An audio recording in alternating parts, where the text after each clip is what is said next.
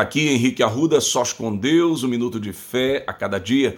A palavra do Senhor vai nos dizer em 1 Samuel, capítulo 17, verso 45, Davi, porém, disse ao filisteu: Você vem contra mim com espada, com lança e com escudo.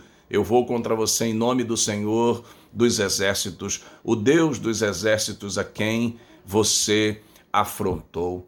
Você precisa entender quais lutas você está travando, precisa também saber com que armas deve lutar. Jamais tome por base as armas que os adversários usam contra você.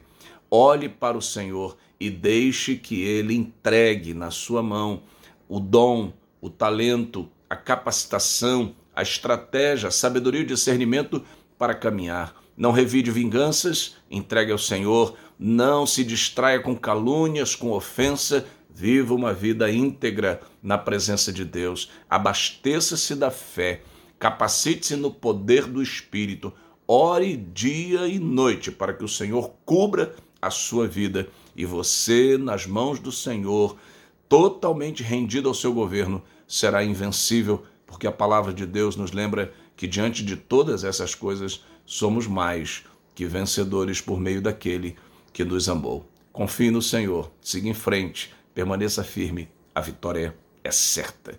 Querido Deus, amado Pai, abençoa a pessoa que está ouvindo essa mensagem e lembra a ela hoje que o Senhor está lutando por sua vida, que ela não está sozinha. Ora em nome de Jesus. Amém e amém.